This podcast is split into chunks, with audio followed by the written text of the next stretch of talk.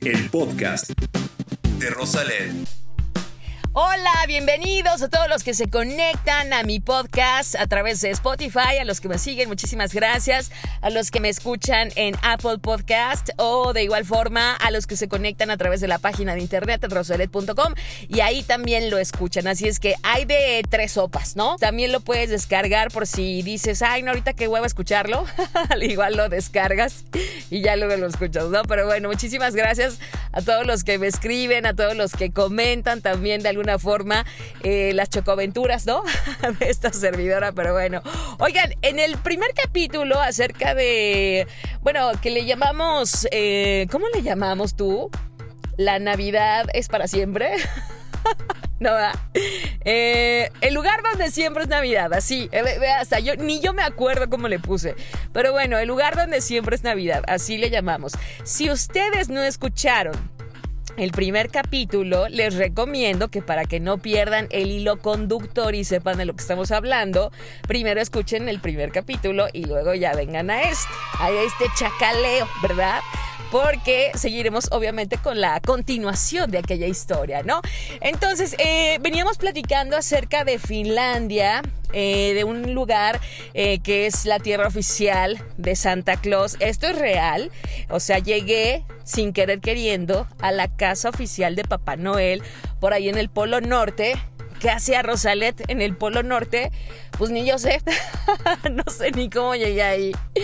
Atravesando el círculo polar ártico, platicábamos de eso, platicábamos eh, del lugar donde siempre es Navidad, que es exactamente este lugar al que fui a parar, Rovaniemi, por ahí en la parte norte de Finlandia. Platicábamos que yo me fui a la casa de la aurora boreal, de estas luces famosas del norte, así es que nos quedamos más o menos por ese trip. Eh, les platicaba que me habían sellado mi pasaporte porque crucé el círculo polar ártico, ¿verdad? Bien bonito, bien chulo. Y bueno, de hecho tengo por aquí las coordenadas, eh, bueno, que prácticamente hacen la línea divisoria por ahí en Rovaniemi, donde marca la latitud. ¿no? Donde marca el círculo polar ártico, que, efectivamente es un círculo, y rosa varios países. Entonces, entre ellos está Noruega, Suecia, evidentemente Finlandia, que es donde yo andaba, eh, rosa también eh, algunas partes de Rusia. Pero bueno, para ser exactos, para ser muy precisos, les voy a platicar exactamente aunque no les importe, yo dónde estaba, fíjense nada más, aquí guardé la coordenada. 66 grados 33 minutos 45.9 segundos al norte del Ecuador. Ahí está, ¿no? Para que vean qué ñoña soy. Pero bueno, esta coordenada está escrita en el piso en una franja divisoria, que es así como las franjas que vemos en los semáforos, ¿no? Las cebras, las conocidas cebras donde pasan los peatones. Es una franja más o menos como de ese pelo que está rodeando eh, la tierra de Santa Claus, la villita de Santa Claus, y es justamente el lugar donde, pues, es como una frontera. Entonces todo el turismo, pues va y se toma fotos ahí, ¿verdad? Atravesando el círculo por polar ártico de manera muy simbólica y por ello pues te sellan tu pasaporte, justamente avalando que estás atravesando el círculo polar ártico a esa latitud de 66 grados 33 minutos 45.9 segundos al norte del Ecuador. Ay, nomás para que sepan, ¿no? Pero bueno, si recuerdan sus clases de primaria o de secundaria, mejor dicho, tenemos el círculo polar ártico al norte y el círculo polar antártico hasta el sur.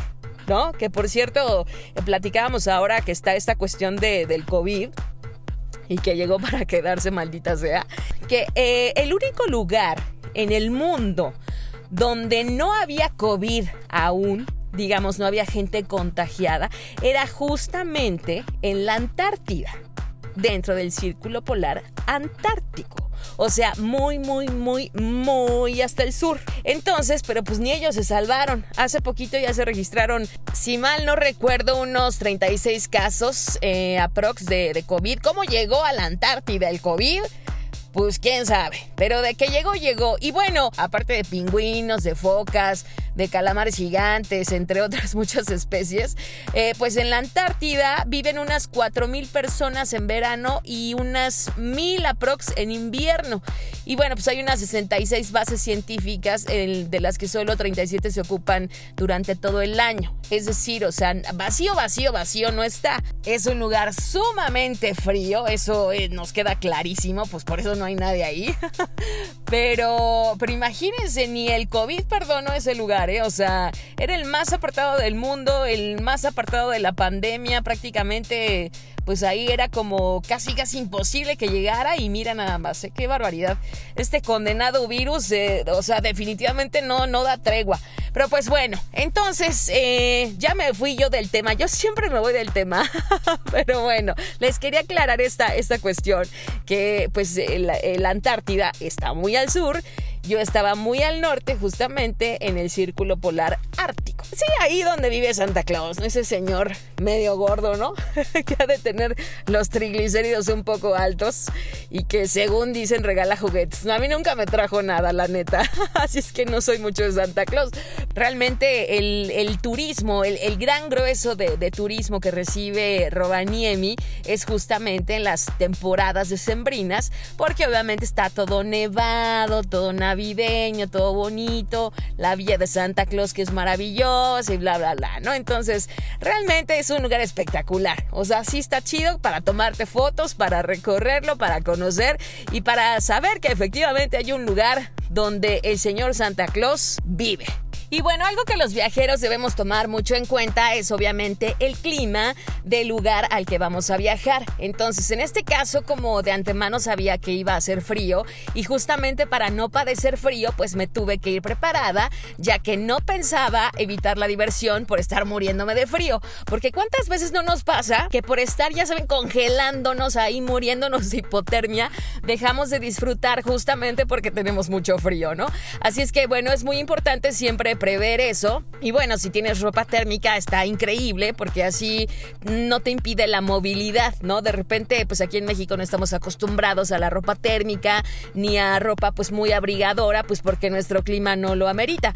Porque eso sí, creo que una de las cosas que puede entorpecer un viaje o la diversión o la aventura estando, ya sabes, eh, haciendo caminata por la ciudad, híjole, es el frío. Definitivamente creo que si hace frío todo se trunca, te pones incluso hasta de malas, lo único que quieres es estar como comprimido, ¿no? Como compactado y con un cafecito al lado.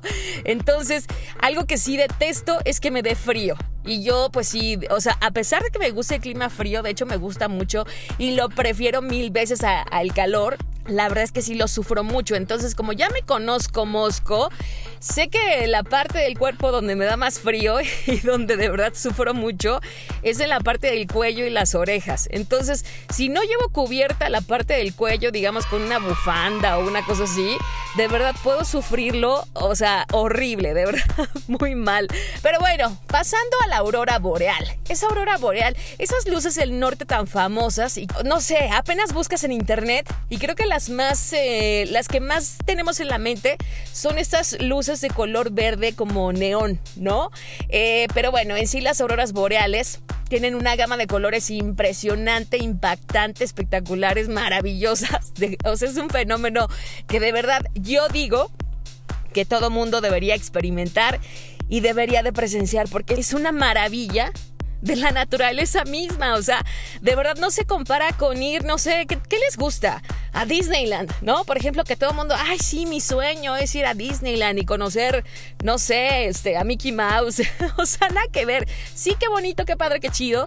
Pero sin duda los espectáculos que nos regala la naturaleza con este tipo de fenómenos no tienen no tienen madre. O sea, neta, o sea, ay, es una, es una belleza, una chulada. Así es que bueno, desde hace muchísimos años tenía como esa intención, no sé. Ves en las películas, ves en internet, eh, a lo mejor conoces a alguna persona que alguna vez vio este fenómeno, a lo mejor ves documentales, pero no te imaginas el estar ahí, tu ojo, tu ojo, ¿no? Directamente, presenciar esas luces con las que tanto había soñado, ¿no? Ese fenómeno maravilloso de la naturaleza con el que tanto había soñado, al menos ese es mi caso. Y bueno, les voy a platicar cómo estuvo el rollo porque finalmente eh, mi objetivo sí era ir a Rovaniemi, pero específicamente a ver la aurora boreal. O sea, yo no estaba pensando como en turistear en otra cosa o, enterarme de, la villita de Santa Claus o ver acá o ver allá o, no, no, o sea, no me interesaba nada. Yo estaba así como fija en un punto que era la aurora boreal. Así es que lo primero que hice en cuanto llegué, pisé mi apartamento, desempaqué y demás, fue abrigarme y salir a buscar un tour. Obviamente como el turismo es atraído a ese lugar justamente por el fenómeno de las luces del norte, pues hay muchos tours que implican pues varias, eh, eh, diferentes tipos de, aventuras, ¿no? La mayoría de los tours comienzan alrededor de las 9, 10 de la noche cuando eh, pues la van del tour que escojas te recoge en tu hotel o en algún punto de encuentro y de ahí empieza toda la aventura. En sí, el avistamiento de las auroras boreales sucede en la madrugada, por ahí de las 2 de la mañana, 3 más o menos. Así es que por eso el tour comienza pues en, en la noche. Entonces, bueno, el caso es que escogí un tour, y dije, pues este me gusta, me queda muy cerquita. Ahí en Robanemi todo está súper cerquita, es prácticamente como, como un barrio, o sea, no tienes que desplazarte muchísimo para, para ir de un lugar a otro, así es que me quedaba muy cerquita del apartamento donde yo estaba y dije, ah, pues está unos cuantos pasos, llego sin problema y tralala, ¿no? Y de verdad, cuando me dieron mi ticket, pues ya el itinerario y el folleto y no sé qué, con mi nombre y demás, ¿no? un tipo voucher, ¿no? Entonces, créanme que cuando vi mi voucher, ¡Wow! No lo puedo creer. Voy a ver por fin, por fin la aurora boreal. Eso que tanto buscaba por fin. O sea, de verdad, ya nadie me lo iba a contar. O sea, yo iba a estar ahí presenciando el fenómeno. Les cuento que cuando dieron las 9 de la noche y yo ya estaba muy preparada para irme a mi tour de las auroras boreales, llegué al punto de encuentro. La ciudad estaba totalmente vacía. Por lo mismo que la población es grande, digamos que se guardan desde muy temprano, la ciudad pues queda prácticamente desierta, o sea, puedes caminar por las calles y no te topas a nadie. O sea, es casi casi como un pueblo fantasma, ¿no? Entonces uno como mexicano pues está pues mal acostumbrado a que ya sabes, o sea, vas caminando y nada más estás viendo a ver quién viene atrás de ti o quién se acerca o quién qué o no, ya como que estamos medio ciscadones. Pero pues allá no, allá todo tranquilo, o sea, puedes caminar dos, tres de la mañana en la calle y no tienes un problema, o sea, entonces, bueno, llegamos al punto de reunión. Llegaron ahí pues un montón de chinos. Yo no sé por qué me topo a chinos en todos lados, de verdad. Lugar al que viajo, lugar donde nunca hace falta un chino. O sea, de verdad, son como copy-paste. O sea, hay chinos en todos lados. Así es que bueno, dentro de mi tour íbamos alrededor de 10 personas. Eran como 6 chinos. Los demás no recuerdo de qué nacionalidad eran o de dónde eran, pero bueno, los chinos los reconoces aquí y en China, ¿no? Prácticamente. No había latinos, o sea, yo era pues la única. Ah, creo que había un español o algo así. Pero no, o sea, la, mayoría todos eran eh, europeos y asiáticos. No había evidentemente ningún mexicano. Solo yo, la única mexa ahí. Y bueno, resulta ser que ya nos reunimos en la van, llegamos a un lugar que es como la agencia, la agencia de, los tours, y ahí eh, pues conocimos al guía que nos llevaría a la expedición en busca de las auroras boreales, nos explicó de qué se iba a tratar, a dónde íbamos a llegar, cómo íbamos a ir, cómo andábamos de condición también, porque es importante. Nos iban a trepar a un monte, íbamos a hacer senderismo, entonces pues sí era importante saber nuestras condiciones de salud, si podíamos, ya saben, eh, pues escalar, este, subir y que todo estuviera bien, si teníamos problemas de depresión y demás, ¿no? Entonces, bueno, pues todos eh, éramos prácticamente chavos, yo creo que oscilábamos entre los, ¿qué les gusta? Los 25 o 35 años, o sea, realmente pues éramos puros chavos, ¿no? Entonces pues ya nos explicó, nos dijo cómo usar el equipo, eh, de hecho ahí mismo empezamos a ponernos la ropa que, teníamos que llevar, eh, nos dio nuestras maletitas, nuestras botas, nuestras calcetas, este, en fin, ¿no? Todo el equipo, eh, nos dieron una especie de, de traje como... como impermeable Digo, por si, por si el frío, por si la nieve, por si la lluvia, por si las moscas. Pues también ese nos lo teníamos que poner, pero ya llegando como a nuestro primer campamento. Si no, pues íbamos a ir un poco incómodos porque íbamos a ir todos gordos. Pues bueno, íbamos a hacer un primer campamento, íbamos a estar ahí y luego ya íbamos a, subir, eh, una vez avanzada la hora, íbamos a subir eh, a, un monte, no sé qué monte era o no, no sé, yo no sabía ni dónde andaba, ¿no? o sea, yo creo que si me perdía, me secuestraban, me robaban, lo que sea, ahí nadie iba a saber. O sea, no, pues ¿dónde, ¿dónde quedó? No, pues quién sabe, se perdió por ahí en Finlandia, quién sabe dónde. Pero bueno, el caso es que ya nos explicó el guía, nos dijo que pues no nos separáramos evidentemente, que eh, anunció nuestras lamparitas, les digo, todo el equipo. Entonces, bueno, pues ya nos eh, dirigimos de nuevo a una van que nos llevaría por un camino sumamente oscuro hasta pues adentrarnos al bosque totalmente. O sea, era un camino eh, pues seguro porque pues ellos lo, lo utilizan siempre, ¿no? Prácticamente pues a diario. Eh, pero volteas a todos lados y se ve oscuro, o sea, negro. No ves absolutamente nada más que las luces de los faros eh, de, la van. O sea, es lo único que se ve. De ahí en fuera no ves nada. Y bueno, ya una vez que llegamos a nuestro primer punto, que era el primer campamento, es, es prácticamente la última parada. Ahí te dicen, o haces el baño aquí o ya no haces nunca, ¿no? Entonces, pues obviamente, si te anda pipí, pues tienes que hacer pipí porque pues ya quién sabe hasta qué hora puedas hacer, ¿no?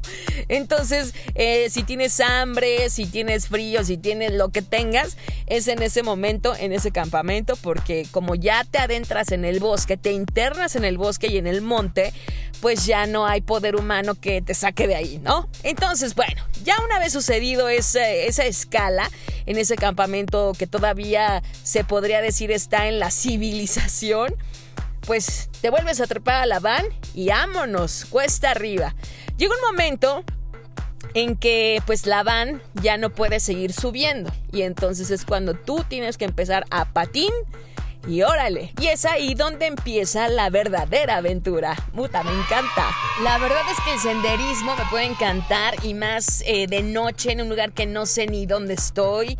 Eh, la aventura, el, no sé, de alguna manera el estar equipado, el llevar como todo el kit de un aventurero, de verdad, es, es una experiencia padrísima. Como decimos los viajeros, no es tanto el destino, es el proceso, es, es, el trayecto, es disfrutar no la meta, sino todo lo que hay para llegar a esa meta, ¿no? En este caso, pues nuestra meta era el avistamiento de la aurora boreal, pero todo el proceso desde las eh, escalas que hicimos en los campamentos, desde la explicación que nos dieron, desde que nos equipamos, desde que nos internamos en el bosque, todo eso de verdad es maravilloso, de verdad maravilloso.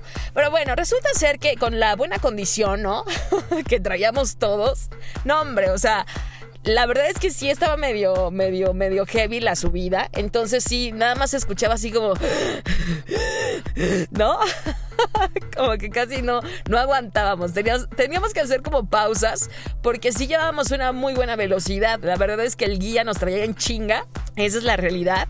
Y pues obviamente cuando eh, pues caminas eh, en terreno irregular con muchas piedras eh, y, tienes que estar esquivando y esquivando y esquivando y aparte está muy inclinada la, la subida, pues te cuesta mucho más trabajo. Y si vas a una velocidad pues 2, 3 rapidita, pues te cansas más, ¿no? Entonces de repente sí, a veces los chinos se quedaban atrás, luego nosotros los rebasábamos, luego unos se quedaban un poco a descansar, luego, pero aparte el guía, o sea, no hacía tregua, no te dejaba descansar, o sea, era así de que órale, no, apúrense, no se queden atrás porque si se quedan atrás se pueden perder en el camino, porque pues íbamos en fila india y pues si te quedas, imagínate, sumido en la oscuridad, pues no puedes ver ni siquiera por dónde está tu equipo, ¿no? Entonces, pues la verdad es que sí, quemamos unas cuantas calorías ahí, las que nos íbamos a comer ya estando en el siguiente campamento, de hecho. Fue maravilloso porque eh, aparte el equipo como pesa, pues obviamente es más esfuerzo, entonces yo creo que por eso todos estábamos cansadísimos, así, ya por favor, no manchen ya, ¿no? Es padrísimo, la verdad es que a mí me encanta la aventura, me encanta ver cosas diferentes, eh, experimentar cosas que antes a lo mejor no había hecho, con gente que ni conozco, en un lugar que está hasta el San Juan de Su, ¿no? o sea que ni yo sabía dónde estaba. O sea, solo me preguntaba, chale, o sea, si mi mamá supiera hasta dónde ando, no, bueno, le da un infarto yo creo a la pobre, ¿no? Pero bueno, la verdad es que llegamos finalmente al, campamento, al punto final, digamos, donde ya nos íbamos a quedar para esperar el avistamiento de las auroras boreales.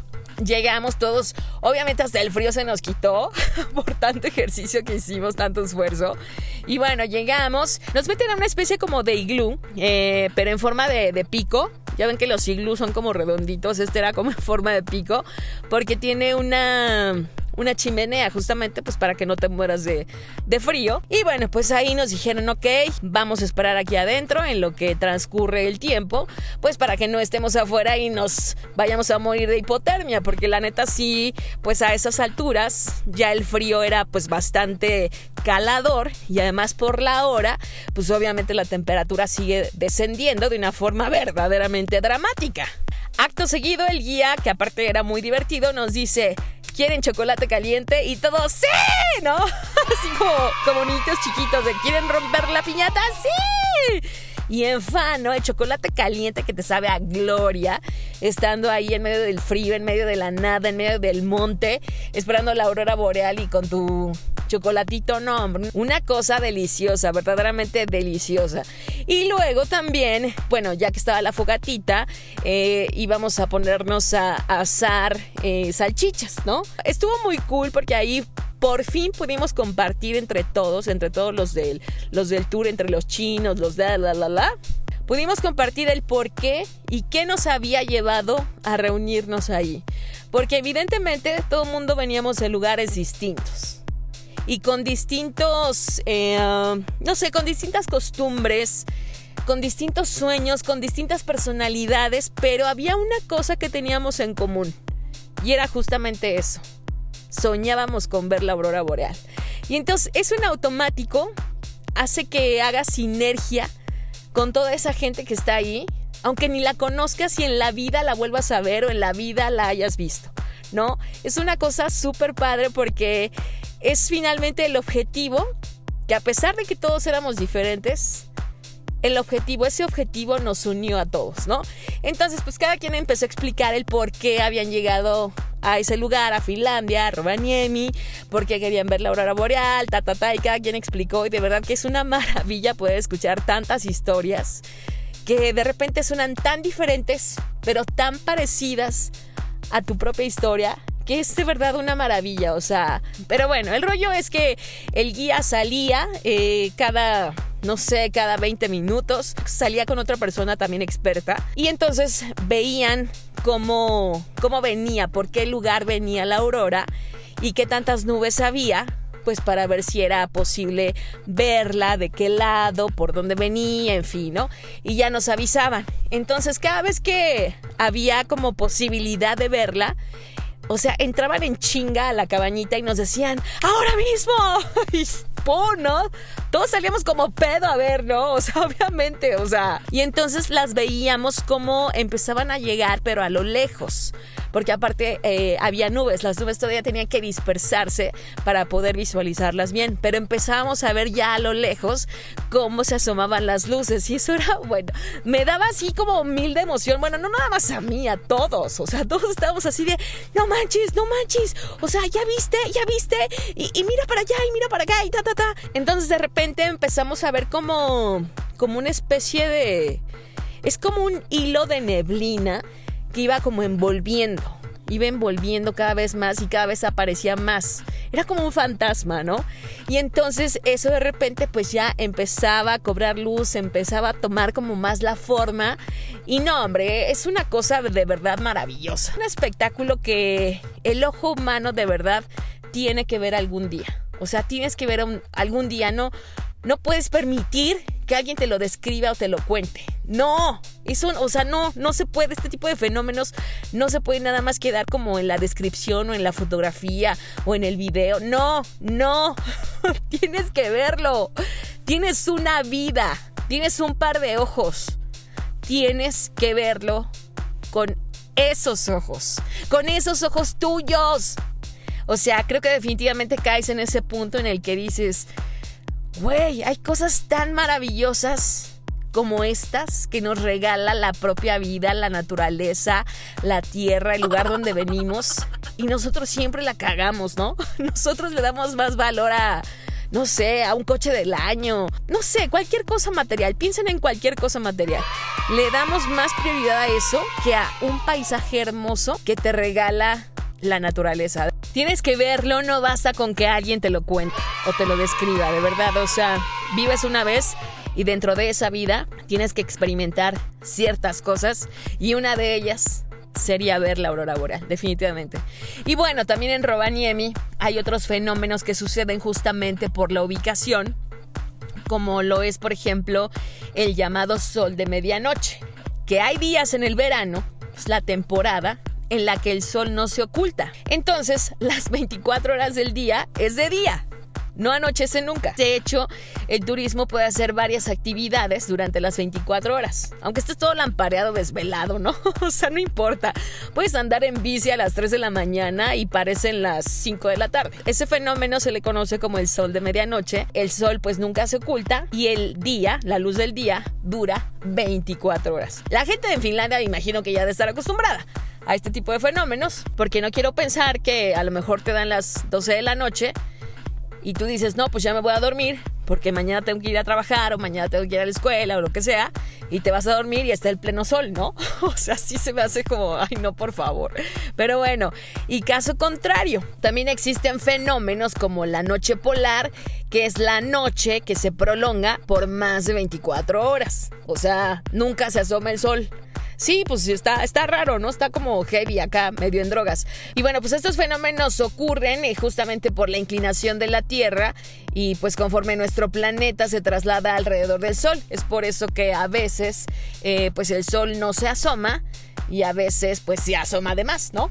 Entonces, bueno, por lo regular esto solo sucede en los círculos polares. Ya les había platicado que tenemos el círculo polar ártico, que es al norte, y el círculo polar antártico, que es exactamente al sur. Digo, si recuerdan sus clases de secundaria y demás, trópico de cáncer, trópico de Capricornio, el Ecuador, ¿no? Los círculos polares y demás.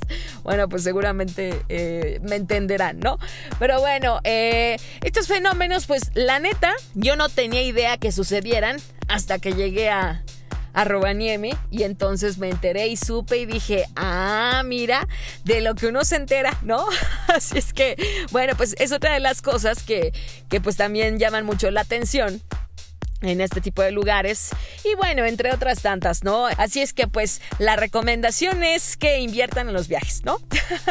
Una de las cosas en las que sí creo que las inversiones valen mucho la pena es justamente en los viajes. Creo que lo bailado nunca nadie te lo va a quitar y las experiencias vividas, el aprendizaje de cada viaje, lo que te deja cada viaje es invaluable y se va a ir contigo hasta la tumba. O sea, es una cosa maravillosa. Alguna vez escuché a Denzel Washington, eh, este actorazo, decir, oigan, pues es que la verdad, cuando te mueras, no va a ir tu carroza fúnebre con un remolque atrás cargando tu casa, tus cuentas bancarias, tus millones, tu coche, tu ropa. No va a pasar. Lo único que te vas a llevar son tus vivencias, tus experiencias, tus recuerdos, tus memorias, todo lo que bailaste en esta vida. Así es que, como es lo único que te vas a llevar, neta, viaja. Porque los viajes, eso sí son para ti. Los vas a disfrutar tú de pe a pa. Y lo bailado, mira, nadie te lo va a quitar nunca. Así es que trata de hacerte ese objetivo.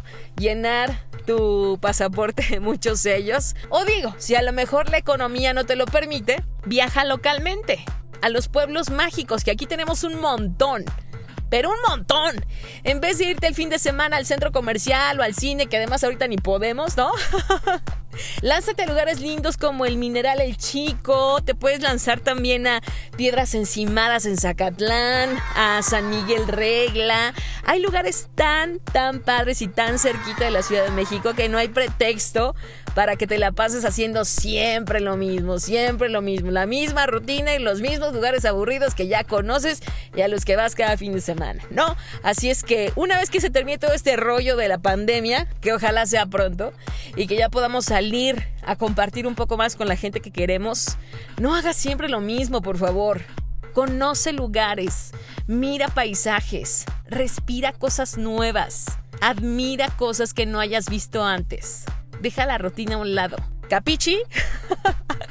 Pero bueno, por cierto, fíjense que hace poquito estaba viendo unas fotografías eh, de Argentina, que alguna vez estuve por ahí. De hecho, he ido un par de veces a Argentina ahora que me acuerdo.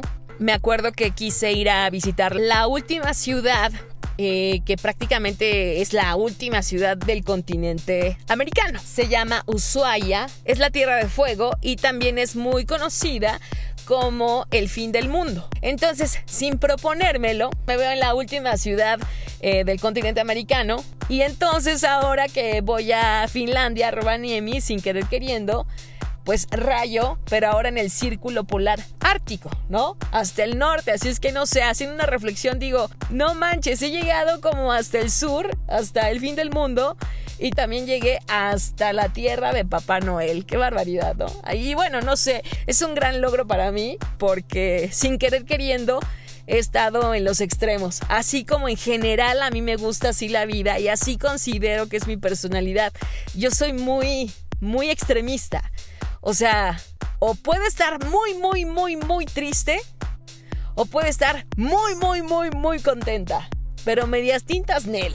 O sea, o estoy muy hasta allá o muy hasta acá, definitivamente. Creo que algo, yo creo que ah, por ahí también algo tuvo que ver mi personalidad porque de verdad, así como soy norte, también soy sur. Me encanta, me encanta esa analogía. Pero pues bueno, chicos, pues ya no les sigo acá tirando más choro. Eh, síganse cuidando mucho, atiendan las medidas de prevención, de precaución. No estén cerca de la gente, no es mala onda, pero mejor no estén cerca de la gente. Aíslense lo más que puedan y si no tienen nada que salir, mejor no salgan. Cuídense mucho, que tengan un gran 2021. Aprendan mucho, quírense mucho, que tengan mucho amor y nos escuchamos en el próximo podcast. ¿Ok? Bueno, chamacada, ahí se ven, Baigón Verde. El podcast de Rosalén.